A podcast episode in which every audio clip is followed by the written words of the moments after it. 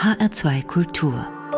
Doppelkopf. Am Tisch heute mit Akis, mit bürgerlichem Namen Achim Bornag. Akis ist Filmregisseur, Zeichner, Maler, Skulpteur und seit jüngstem auch Schriftsteller. Gastgeber ist Martin Maria Schwarz. Ich wünsche einen guten Tag, Akis. Hallo, Herr Schwarz. So viel künstlerische Talente und Professionen, die Sie vereinen. Wann in Ihrem Leben spätestens war klar, dass Sie nicht BWL studieren und kein Anwalt werden wollen? Ah, das war früh klar. Das war ganz früh klar. Genau dazu weiß ich nicht mehr. Aber ich erinnere mich noch sehr gut daran, dass mir die Kunst als das einzige Lebenswerte erschienen ist. Als, als Kind. Ich, als Kind wollte ich, glaube ich, sogar als allererstes irgendwann tatsächlich Schriftsteller werden, habe das dann aber nicht weiter verfolgt. Und dann kam mir eigentlich das Filmemachen spannender vor, weil man damit so vielen Leuten zu tun hat. Damals wusste ich aber noch nicht, dass man dann seine Geschichten durch tausende von Filtern jagen muss, so dass ich jetzt wieder zurück zum Dann ist der Kindheitstraum wahr geworden, erst jetzt bisschen, vor kurzem. Ja. Aber bislang haben Sie die stärksten Spuren im Filmgeschäft hinterlassen. Warum ist es der Film geworden? Gibt es da ein Erweckungserlebnis? Ich glaube, der, das war mir damals aber nicht so richtig bewusst. Mein Vater war in einem Filmclub äh, in den 50er Jahren und er hat mir, ähm, hat die Filme geliebt damals und hat uns Kindern immer von diesen Filmen erzählt. Äh, Lohn der Angst, ähm, African Queen und äh, Malteser Falken, so diese alten ähm, Humphrey Bogart-Filme. Und wenn er uns erzählt hat von den einzelnen Szenen, war das so unglaublich plastisch und faszinierend, dass ich glaube, und er ist ein sehr, sehr guter Erzähler, dass ich glaube, die aller, aller, allererste, der allererste Keim und die Faszination zum Film muss dort gelegt worden sein. Und wahrscheinlich nicht nur zum Film. Ich komme darauf zu sprechen. Sie haben da gerade etwas Wichtiges gesagt. Sie haben dann Regie an der Filmakademie Baden-Württemberg studiert, Kurzfilme gemacht, waren damit auch passabel erfolgreich gewesen, zweimal für den Studenten-Oscar nominiert. Hat das bei Ihnen dann Erwartungen ausgelöst oder geweckt, sich schnell durchsetzen zu können in dem Gewerbe? Wie ist es, wenn man dann so Anfang der 90er Jahre Fuß fasst? Kommen da Illusionen, Träume, Visionen oder waren Sie schon immer ein illusionsloser Realist? Nee, ich war noch nie ein illusionsloser Realist. Ich war immer ein Träumer und, und habe eigentlich immer das Gefühl gehabt, dass äh, der Himmel ist das Mindeste, was man erreichen sollte.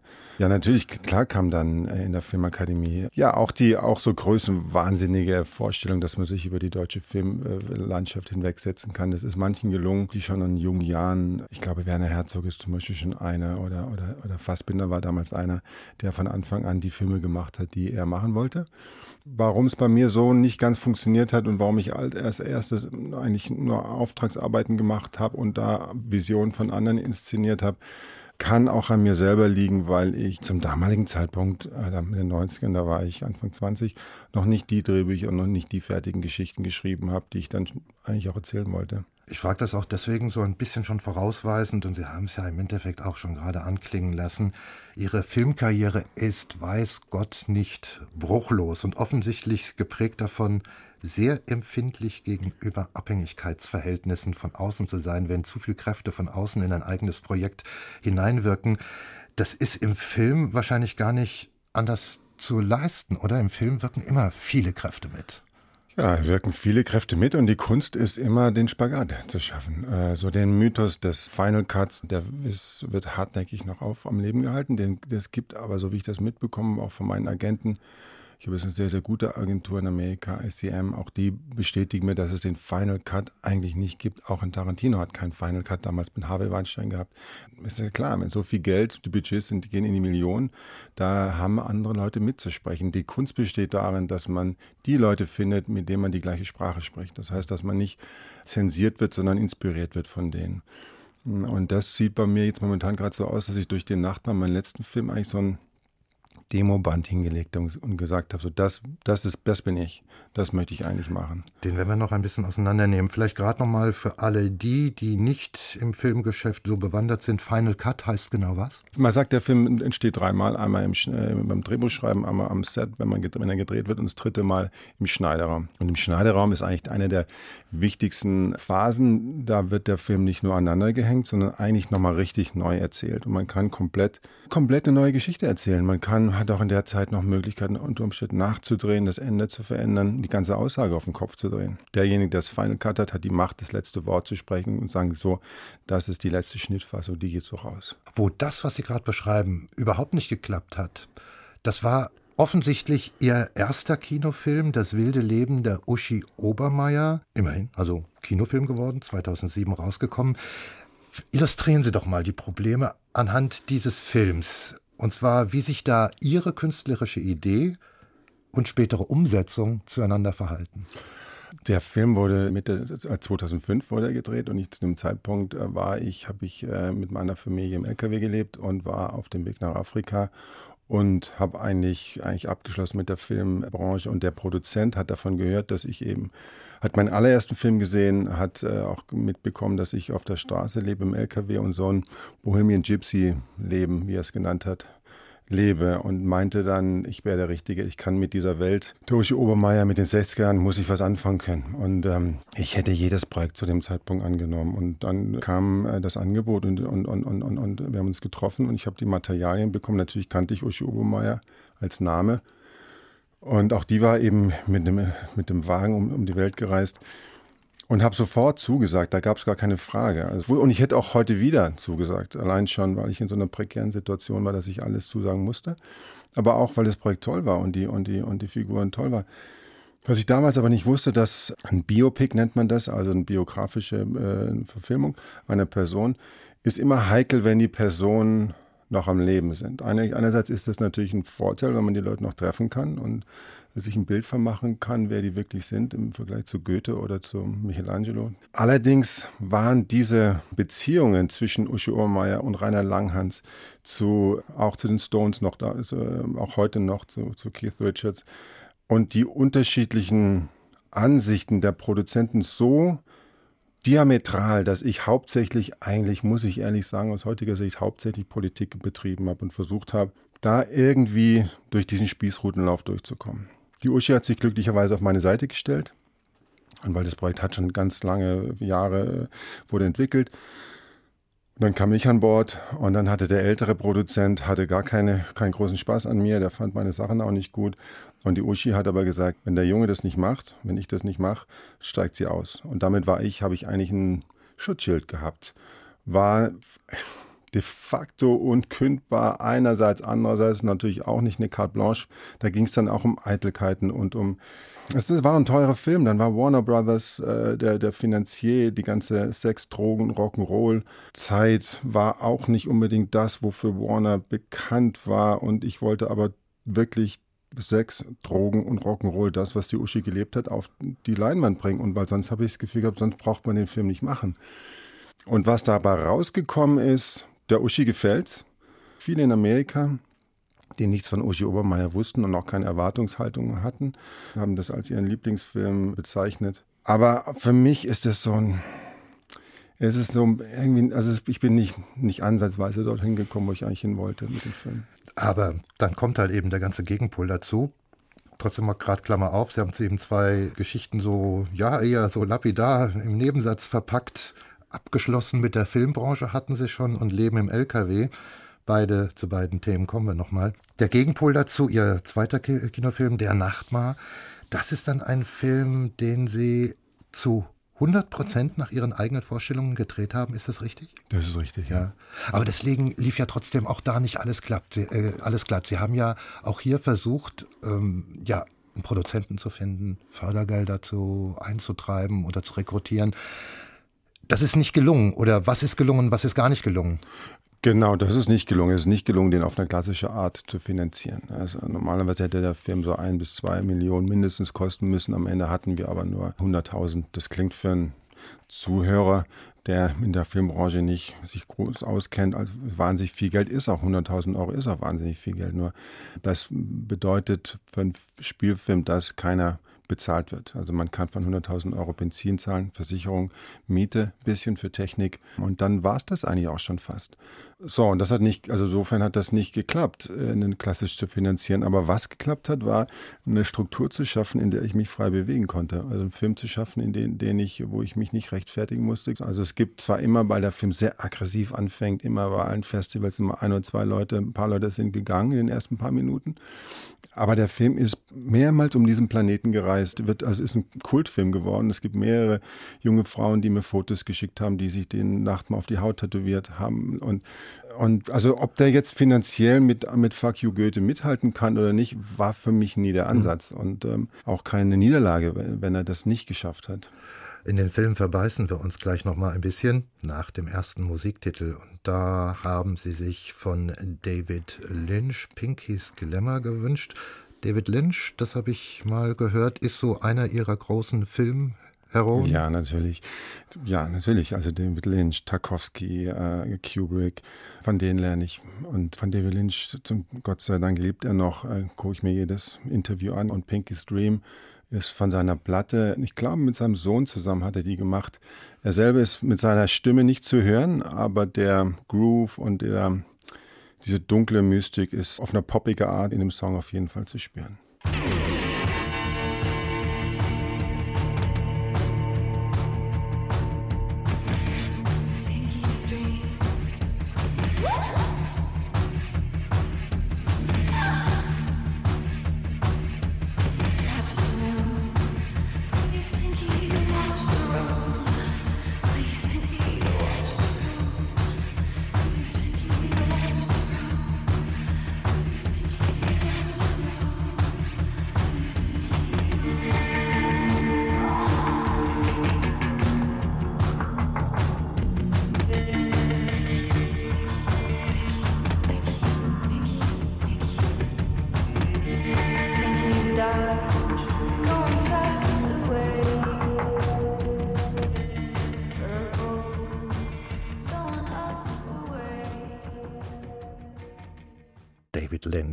Pinky's Dream gewünscht von meinem heutigen Doppelkopfgast von Akis, Filmregisseur, Drehbuchautor, Neuschriftsteller. Er hat den Film Der Nachtmar gedreht, über den wir schon gesprochen haben. Er ist Autor des Romans Der Hund. Auch der kam kurz schon mal vor, Anfang 2020 erschienen. Gastgeber ist Martin Maria Schwarz. Bleiben wir mal beim Nachtmar Akis.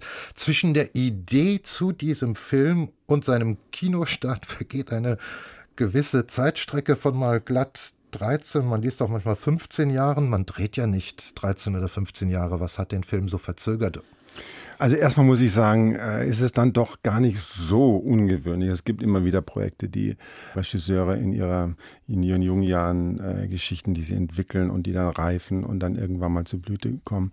Bei mir war es so, ich habe zuerst gar keine Absicht gehabt, diesem Stoff einen Film zu machen, sondern ich habe, wie Sie schon gesagt haben, ich bin auch Bildhauer und habe äh, eine, eine Skulptur gebaut. Und das war eine Mischung aus einem, äh, für mich war das immer eine Mischung aus einem Embryo und einem Kreis, einem alten Menschen. Und die hat sich über die Jahre entwickelt und in dieser Zeit, in der ich immer wieder an der gearbeitet habe, begonnen mit einem Betonabguss äh, über so eine Schaumlatex, über äh, alle möglichen Materialien, so bis sie sich nach vielen Jahren dann bewegen konnte mit einer Animatronik. In der Zeit sind äh, Notizen und Skizzen entstanden und äh, Aufschriebe und Situationen, die mir dazu eingefallen sind und Assoziationen, die mir bekommen sind. Und die haben sich für mich irgendwie so gelesen wie Tagebuchaufzeichnungen von unterschiedlichen Leuten. Und die habe ich irgendwann mal, wie ich schon erwähnt habe, ich habe im LKW gelebt und im LKW gibt man, muss, wenn man auf, auf dem Schiff auch, wenn man, haben alle das gleiche Problem, ist der Platz. Man muss um Sachen loswerden. Und so ging es mir auch, dass ich eben ständig Sachen loswerden musste und mich von denen aber nie trennen konnte, von diesen Aufzeichnungen. Aufschrieben. Und die dann irgendwann vor mir lagen und ich habe plötzlich gesehen, dass das eine wirklich eine richtige Geschichte ist. Und die habe ich dann eigentlich noch ganz, ganz schnell innerhalb von zwei Wochen oder anderthalb Wochen aufgeschrieben.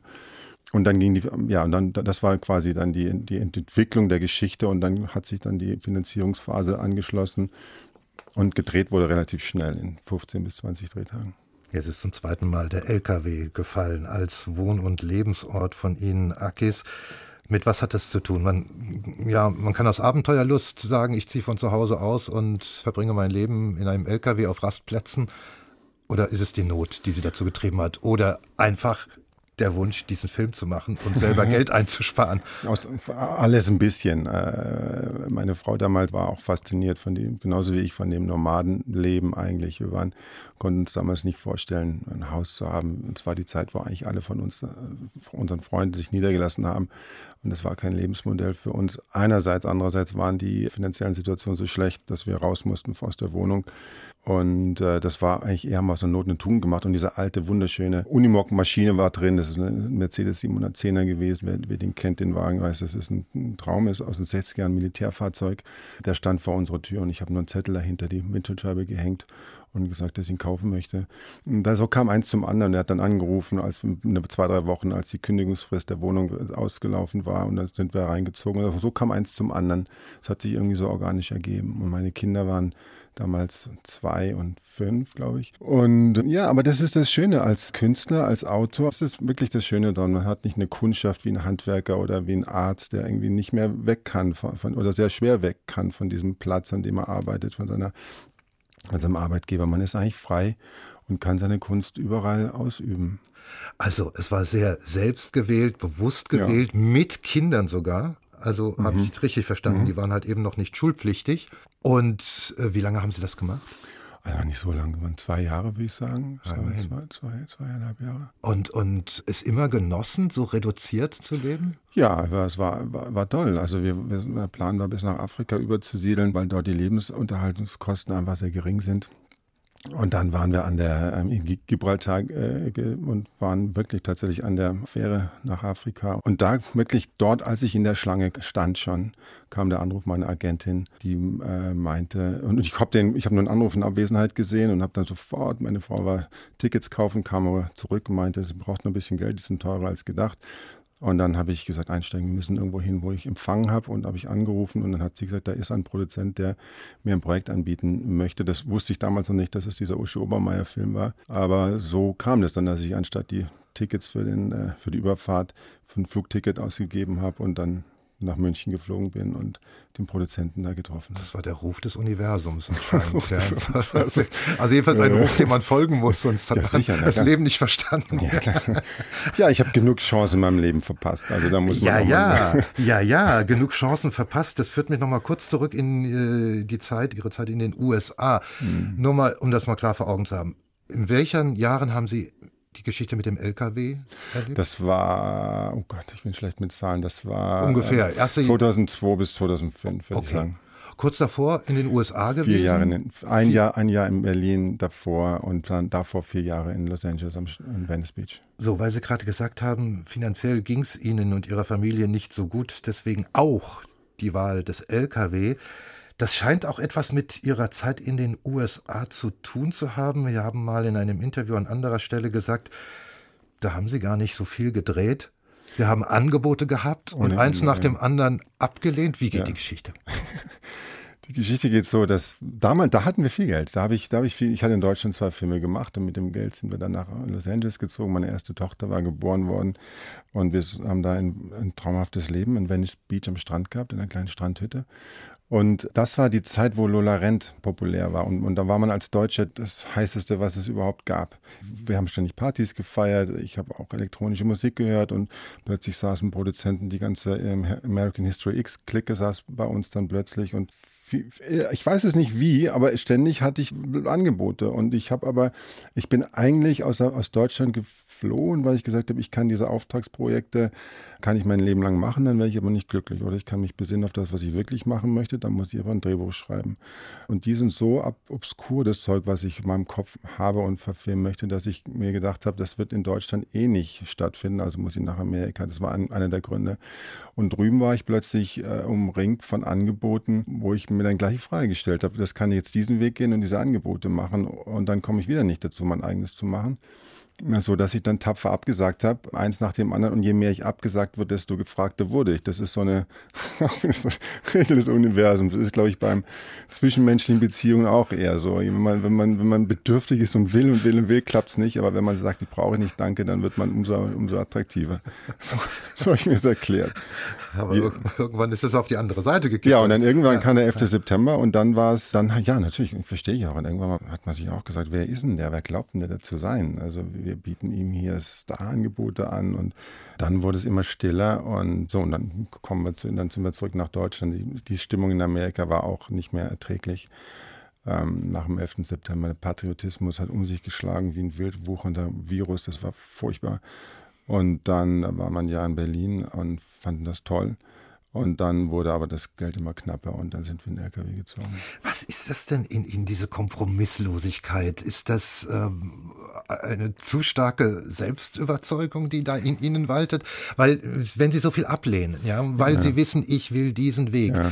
dazu gehört ja schon eine Menge Selbstbewusstsein zu sagen und selbe, mhm. selbe große innere Stärke wenn man ja doch immer vor Augen hat, naja, wenn ich das jetzt nochmal absage, geht es vielleicht bergab mit meinem Leben. Man weiß ja nie genau, wie das so läuft. Nee, ich weiß, so empfinde ich mich hm. nicht. Ich habe schon das Selbstbewusstsein, dass ich weiß, dass meine Geschichten, und da fühle ich mich jetzt auch mit dem Erfolg des Hundes, diesen Romans, bestätigt über Nachtmahl auch. Aber das ist nicht der Grund. Der Grund ist eigentlich, ist der, ich habe immer Glück gehabt im Leben. Ich habe immer, immer, immer, immer, immer Glück gehabt. Immer wenn es knapp wurde, ist, ging eine Tür auf und da leistet man sich dann noch, glaube ich, so ein bisschen Entscheidungen, die riskanter sind. Das kann ich nachvollziehen, wenn man das Gespür hat, was das Lebensgesetz ist, das man geschenkt bekommen hat, dann vertraut man darauf. Man vertraut darauf und dann ist es auch, dass ich, ich fand immer, auch wenn dann Tiefschläge kamen, so schlimm waren die gar nicht. Und nachher bin ich froh, dass sie kamen. Ich bin ich beneide niemanden, der mit dem Silberlöffel groß geworden ist im Schloss und äh, vom Leben nichts mitbekommen hat. Der Film Der Nachtmar, der hatte einen respektablen Kritikererfolg. Sie sagen, der hat Wirkung bis heute. Der wurde unter anderem auf dem Festival in Locarno gezeigt. Der lief um die ganze Welt und auch gar nicht so schlecht in den deutschen Kinos. Genügte Ihnen das alles als Lohn für die Sturheit, diesen Film machen zu wollen, bei allen Entbehrungen, dass das kostet? Ist das Lohn genug gewesen? Ja, ist Lohn genug ja. gewesen. Also ja, weil alles, was danach kam, eigentlich auf diesen Film zurückzuführen ist. Dieser, dieser Film, jetzt müssen wir mal kurz uns um den Inhalt kümmern, Der Nachtmar, ein Film über ein 16-jähriges Mädchen, das in den Nächten von einem Dämon, einem Kobold heimgesucht wird, den sie selber gebaut haben. Das haben sie uns schon erklärt. Irgendwas zwischen Gnom und Greis. Man könnte auch sagen zwischen Gollum und E.T. Irgendwo so eine Figur ist das. Und vor diesem Kobold, der sie da ja offensichtlich aufsucht, den auch nur sie sieht, erschrickt sie erst und nach und nach lernt sie dann mit ihm umzugehen, auf ihn zuzugehen, ihn anzunehmen und dadurch auch selbst eine eigene Persönlichkeit zu entwickeln mhm. und eigene Kräfte zu entwickeln, um es mal so auf den ganz einfachen Nenner zu bringen. Was ist das, diese Idee, dieses Motiv eines Dämons? Der da in eine bestimmte Ordnung einbricht, der etwas durcheinander bringt. In dem Fall ist es die Welt eines heranwachsenden Mädchens. Bei dem Roman Der Hund, zu dem wir dann noch kommen, da ist es die Welt der Kulinarik, wo plötzlich alles in Unordnung gerät woher kommt das her? Von nichts kommt nichts. Warum haben Sie so eine, so eine Liebe zu, zu, diesen, zu diesen dämonischen Figuren, also auch mhm. zur Manifestation von mhm. ja, ja. Äh, das war, das war, also sogar eins zu eins kann ich die Frage nicht beantworten. Ich kann, äh, meine Art zu arbeiten ist immer die, dass ich eigentlich gar nicht konzeptionell mir äh, bewusst mich dazu entscheide, sondern es sammelt sich ein Berg an Ideen an. David Lynch hat immer gesagt, das ist für ihn wie wenn er einen Angel ins Wasser schmeißt und dann kommt, beißt ein Fisch dran und dann kommt ein größer, der einen kleineren beißt und so wird der Fisch immer größer. Für mich ist die, der, der, der Vergleich nicht ganz so äh, passend. Für mich ist eher so, ich sitze am Wasser und da kommt, wie man es kennt, ein Bach und da kommen dann Stöcke und Blätter angeschwommen und die verhaken sich und es wird von allein. Ich muss gar nichts machen. Die sind einfach da. Die Ideen sind da. Ich muss nie keine Angel auswerfen, die tauchen plötzlich auf. Das weiß, das kann ich sagen, ich äh, fast schon neurotisch oder akribisch und pedantisch äh, respektiere ich Ideen, die ich habe. Also egal in welchen Situationen, bei 180 auf der Autobahn oder im Tiefschlaf nachts morgens um drei, sorge ich dafür, dass diese Ideen erhalten bleiben, dass die irgendwie, dass ich die aufschreibe oder eine Sprachnotiz mache. Und so entstehen dann Berge an oder sagen wir mal Inseln von Ideen, die mich faszinieren, wo ich nicht sagen kann, warum es so ist, warum es mich fasziniert.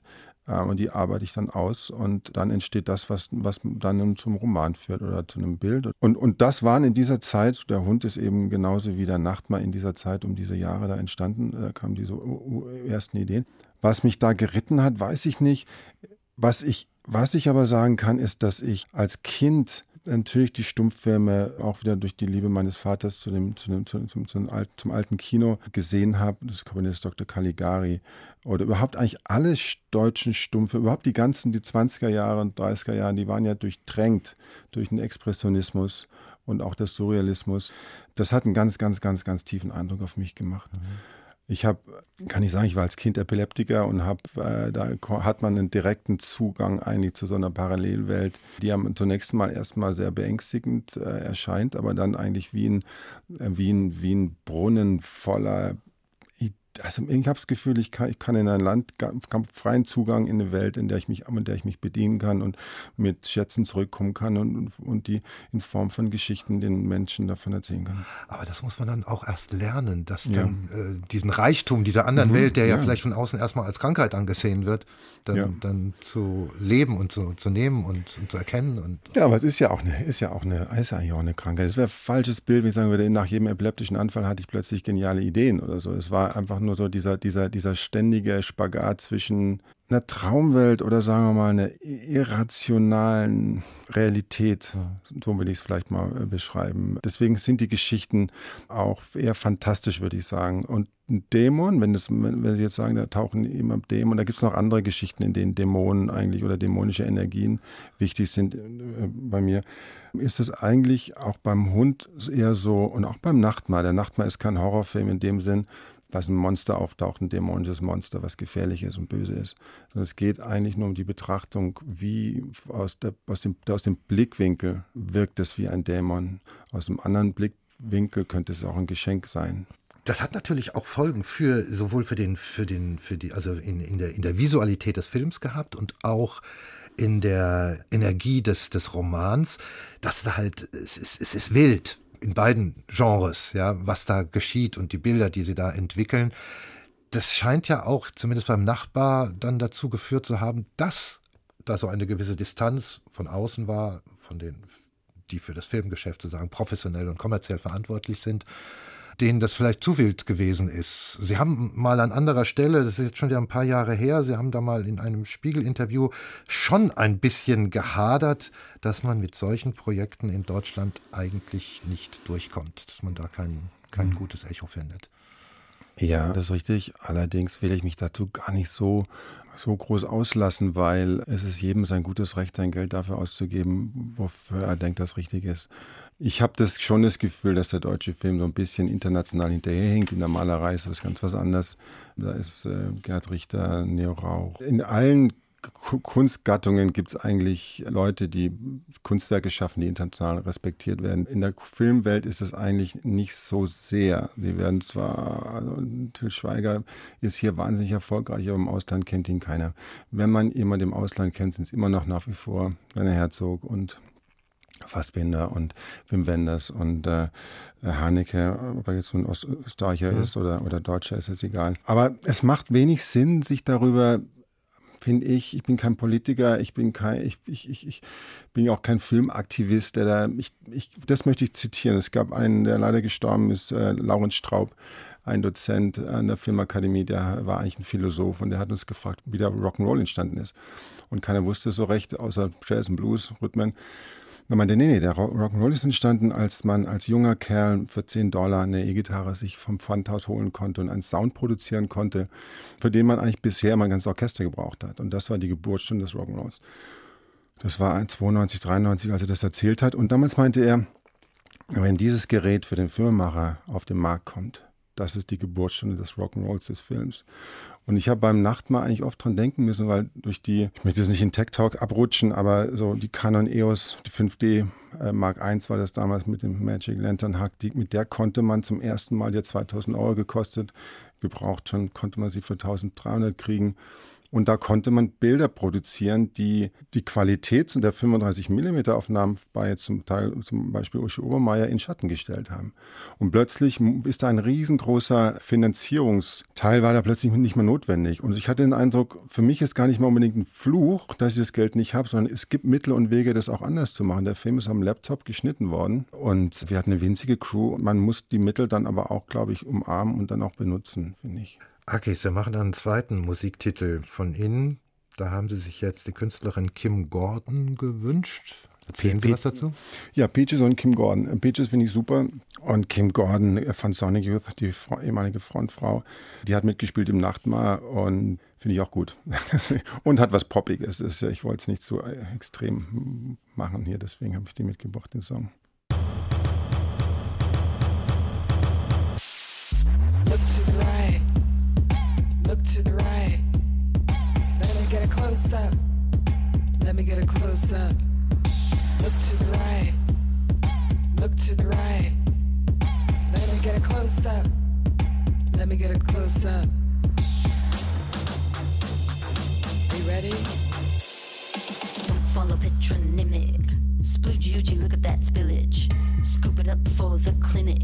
Try to keep it up in your lineage, making me live it. Got no limits, cynic, cynic, cynic. Wait, wait, wait a minute. Who are you looking at when you grew fat? You just blew that, can't redo that, that. Diminish the pillage. A privilege to visit my village. Are you finished? Saw shrinkage. You see, it's not coins in my mintage. Im Peaches und Kim Gordon mit dem Song Close Up gewünscht von meinem heutigen H2 Doppelkopfgast, Akis Filmregisseur und Schriftsteller. Gastgeber ist weiter Martin Maria Schwarz. Und jetzt kommen wir zum Schriftsteller Akis. Ja, da mussten sie fast 50 werden, bevor sie auf einmal da noch dieses Talent entdecken. Wie kam das?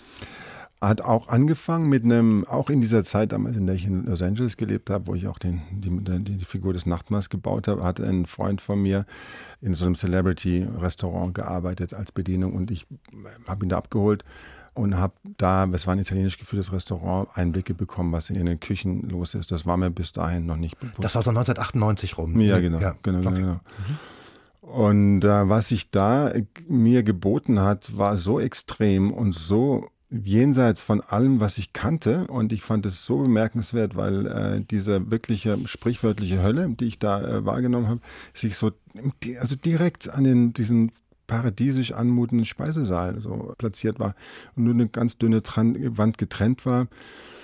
Das erste Bild, was ich sah, ich hab, saß da mal am Pass und dann hat Roberto mir noch was zu essen gebracht. Das war, ich kam immer so kurz vor äh, Ladenschluss und äh, da sah ich einen Koch, weiß, natürlich alle weiß, und dem lief das Blut aus der Nase und er hat den Kopf nach hinten gelegt, so dass ihn den Kinn runter in die, in die Jacke reingeflossen ist und hat währenddessen versucht, weiter zu kochen, ohne dass das Blut ins Essen tropft.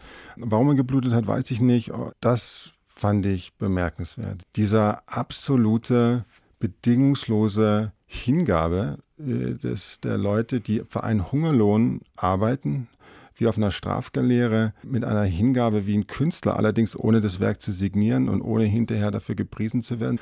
Diese unglaublich strenge Hierarchie, die man eigentlich, Hierarchien gibt es ja überall, das, das weiß man ja, gibt es ja hier im Sender auch, aber man sitzt nicht in ganz, ganz, ganz engem Raum zusammen. Und dann ist mir aber nicht wirklich was eingefallen und äh, das hat aber so gegoren, ein paar Jahre in mir und dann äh, wollte ich daraus einen Spielfilm machen haben dann Drehbuch geschrieben. Das ist die, die, ja, die Urform des Romans Der Hund, über den wir gerade sprechen. Der Hund ist eine Figur, ein, ja, da haben wir wieder so dieses Bild des Dämons, bleiben wir mal dabei. Eine Figur, ein junger Mann, der aus irgendeinem Erdloch gekrochen kommt, so erzählt man sich und dann in, erst in eine Imbissbude kommt und dort dann vom Ich-Erzähler des Romans, von einem Mann namens Mo, ja, entdeckt wird, wenn man so will. Und dann geht das von dort aus hoch in ein Spitzenrestaurant. Warum hat der Hund so einen Erfolg? Er hat ein unglaubliches Geschmackssensorium, er kann extrem fein schmecken und er kann außergewöhnlich kochen. So, dass er bei den Menschen, die seine Gerichte kosten, Extremerfahrungen auslöst. Gute wie auch schlechte. Es hat fast schon was wieder so, ja, wie Sie das vorhin beschrieben haben, die Entdeckung des Reichtums einer Epilepsie. Ja, so, so ungefähr ist das. Ja, wie Sie sich auf einmal durch ein Geschmackserlebnis in einen Raum hineinbewegen, den Sie vorher gar nicht kannten. Das ist dann so die, das sind die Erlebnisse, die auf der einen Seite beschrieben werden. Es ist teilweise fantastisch, was sie da entwickeln und, und wie Menschen geradezu verhext werden durch dieses Kochen. Das kennt man. Also ich, ich glaube, jeder hat solche Momente, wo er vor einem Kunstwerk steht, sei es ein Gericht, sei es eine Speise, eine kunstvoll zugerichtete Speise oder einem anderen Kunstwerk, das ihn überwältigt. Haben Sie sowas auch mal gehabt, auf der einen wie auf der anderen Seite? Ja, also Ekstase, ekstatische Momente kennt jeder Mensch. Viele bei Rockkonzerten, wenn die Band auf die Bühne geht, das ist auch so ein heiliger Moment. Ich habe es einmal so wirklich extrem erlebt, einmal als ich in der Tate Gallery die Bilder von äh, William Blake gesehen habe, die Originale. Da ist es auch, wusste ich, weiß ich bis heute nicht, was, was da los war, aber irgendwas ist mir auch sämtliche Dämme gebrochen und ich habe da heulend davor gestanden, was mir unglaublich peinlich war. weil zwei Meter Schrank vor so, vor so Bildern steht und nur heult wie ein Trottel.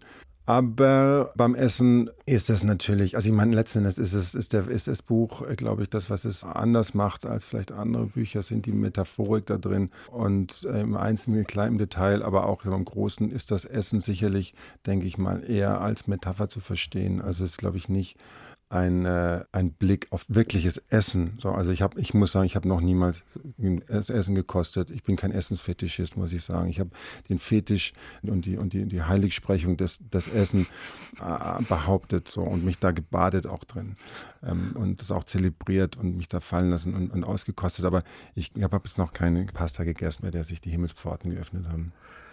Aber es gibt Menschen, die das so erleben.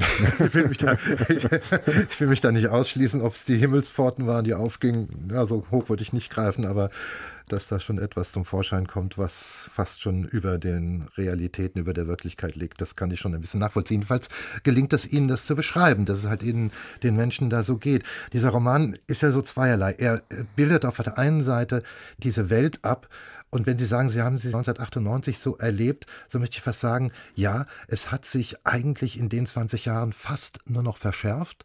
Hier dieses Exzessive des, des, des Kochens und auch das Exzessive des Essens in der Gesellschaft, wie das dort ausgestaltet wird, wie das gelebt wird.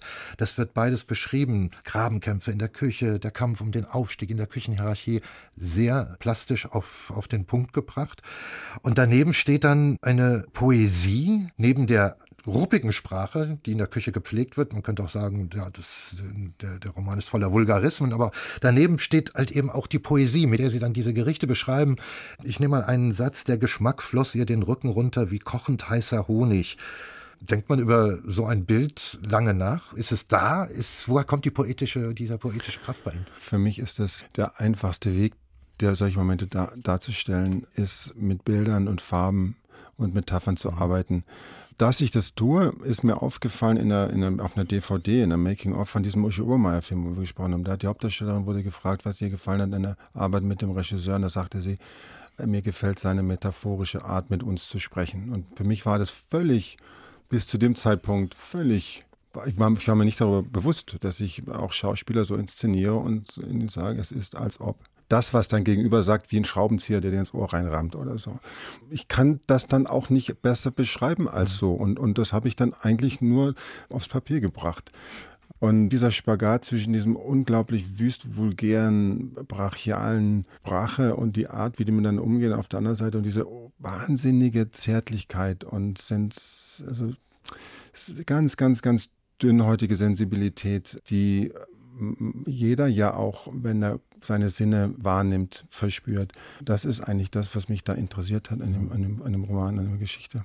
Der Hund macht ja etwas, darauf muss man auch erst kommen. Seine große Kunst besteht nicht darin, Gerichte zu kochen, wie man sie heute in Spitzenrestaurants kennt, sondern eigentlich fast die Kehrseite dessen, ein Gericht besteht aus gerösteten Tabakkrümeln und Whiskyresten. In der Hochstufe dann später in dem Edelrestaurant. Dann bringt er nur noch Wasser zum Kochen. Klar, da kommt dann äh, natürlich Kritik durch, aber nicht so, dass sie sich darüber lustig machen. Das äh, empfinde ich nee, nicht so. Nee, ja. nee, nee. Das war, das war mir wichtig. Das war, Entschuldigung, wenn ich da, mich da, mich da unterbreche. Das war mir, das war ja, mir ganz, ganz, ganz wichtig, dass ich, das mache ich eigentlich bei kein, ich habe ein Interview von Ihnen gehört, in dem Sie über das äh, Buch gesprochen haben. Und da haben Sie gesagt, dass Sie so bemerkenswert finden, dass es keine Bösewichte gibt in, dem, in der Geschichte und aber auch keine guten. Und ähm, so ist das Leben, finde ich. Also klar äh, gibt es Leute, die ich äh, ablehne in ihrer Art, in ihrer Politik, die sie führen, aber aus ihrer Sicht denken die, dass sie was Gutes tun. Und, und auch diese hochgezüchtete, dekadente Welt ist für, aus meiner Sicht äh, abstoßend. Aber das war mir eigentlich von vornherein klar, dass wenn ich eine Geschichte schreibe, dass ich den größtmöglichsten Abstand zu allen zu allem und zu allen, die da auftauchen in der Geschichte, einnehmen muss, um das objektiv zu betrachten und die aufeinander loszulassen und wie ein Schiedsrichter, oder nicht mal ein Schiedsrichter, wie jemand, wie ein Beobachter von oben, von einem, von, aus, aus, aus, aus dem Weltall runtergucken auf diesen Ameisenhaufen, der übereinander herfällt wenn Sie sagen, das Wasser, das irgendwann gekocht wird, das geht dann, also das Essen, das meinte ich am Anfang, es sollte eigentlich keine Stellungnahme zur Küche heutzutage sein, oder wie man kocht oder früher gekocht hat oder heute im Vergleich zu früher, sondern eigentlich ist eher, ist übertragbar auf alle Bereiche. Also wenn man guckt, das neue iPhone, wenn das rauskommt, was da vor den Türen los ist, wie die übereinander fallen und sich schlagen und, und kratzen und beißen, damit sie der Erste sind, der das iPhone in die Hand nehmen kann. Und dann ist das gar nicht so, so an Haaren herbeigezogen, von was ich da schreibe. Und, und darum geht es eigentlich eher. Und Duchamp hat das schon angefangen, dass er die Toilette in, das, äh, in, das, in, in die Galerie gebracht, ins Museum wo eigentlich spätestens da klar geworden ist, dass Kunst massiv mit dem Umfeld zu tun haben muss. Und äh, Wasser mag vielleicht aus dem Leitungs, aus dem Hahn vielleicht was nicht so bedeutendes sein, aber wenn der Rahmen sich drumherum ändert, ist es durchaus möglich, dass Leute, wie zum Beispiel dieser Geiger, ich weiß nicht, wie er heißt, der hat in der Carnegie Hall, glaube ich, gespielt, irgendwann mal und Tickets für Tausende von Euros verkauft und am Abend vorher in der Unterführung und alle sind an ihm vorbeigelaufen. Joshua ähm, Bell war das. Ja. ja. Mhm. Und insofern ist das alles, aus meinem Universum ist, habe ich das mich eigentlich nur bedient in dem, was ich so rechts und links einfach so gesehen habe und versucht in die, in die Seiten zu pressen. Und dann machen Sie die besondere Erfahrung. Sie haben es erzählt, Sie haben, es war anfangs ein Drehbuch, wurde abgelehnt. Ja, Jetzt kommt der Roman. Ja, Plötzlich liegen Angebote der Filmproduzenten ja, vor. Wie ist das zu verstehen? Kommt das durch die zeitliche Verschiebung, dass sich irgendwelche auch ästhetischen Sichtweisen und Linien geändert haben oder auch mehr Bereitschaft, äh, etwas zu wagen? Oder liegt das am Unterschied zwischen Drehbuch und Roman? Ich weiß es nicht. Ich habe aber auch, noch ist das nicht gedreht worden und da kann noch viel passieren, muss auch was finanziert werden und aber das Schöne für mich ist es, dass sich durch diesen Roman eigentlich äh, sich eine Tür für mich geöffnet hat, die mir es ermöglicht, jede Geschichte, die mir im Kopf herumspukt, herauszulassen und der Welt davon, davon zu erzählen und ich nicht mehr durch dieses Nadelöhr-Film gehen muss. Ja, es macht unglaublichen Spaß, Filme zu drehen. Das ist eines der schönsten Dinge, die es gibt auf der Welt, wenn nicht vielleicht sogar das Schönste. Aber es ist nicht das Einzige. Und insofern ist, wenn es verfilmt wird und wenn ich, da, wenn, ich, wenn, ich das, wenn ich das inszeniere, in welcher Form auch immer, dann ist es natürlich die Krönung der ganzen Sache. Aber wenn ich einen neuen Roman schreibe, der wieder so erfolgreich wird, dann ist es mindestens genauso schön für mich. Das heißt unter dem Strich, Akis, der Hund, das war eigentlich nur der Beginn Ihrer Schriftstellerkarriere. Ja, auf jeden Fall. Auf jeden Fall. ich danke Ihnen ganz herzlich für Ihr Kommen in den HR2 Kultur Doppelkopf Akis alias Achim Bornak. Wir haben noch einen dritten Musiktitel, den Sie gewünscht haben zum Schluss, und zwar Kraftwerk, Radioaktivität. Das hat auch einen Hintergrund. Ja, Florian Schneider ist gestorben und Kraftwerk gehört. Also einer der Gründer von ja, Kraftwerk. Ja, genau. Und äh, Kraftwerk gehört, finde ich, zum Kulturgut und kann nicht oft genug gehört werden. Vielen Dank, Akis. Und am Mikrofon vom Doppelkopf verabschiedet sich Martin Maria Schwarz mit Kraftwerk und Radioaktivität.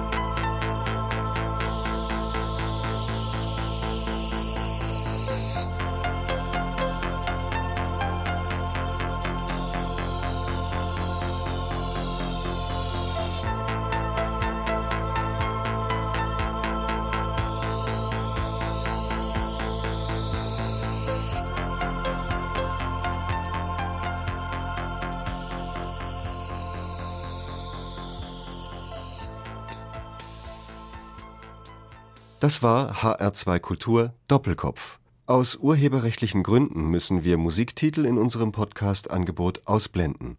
Weitere Sendungen, die Sie jederzeit hören können, finden Sie auf hr2.de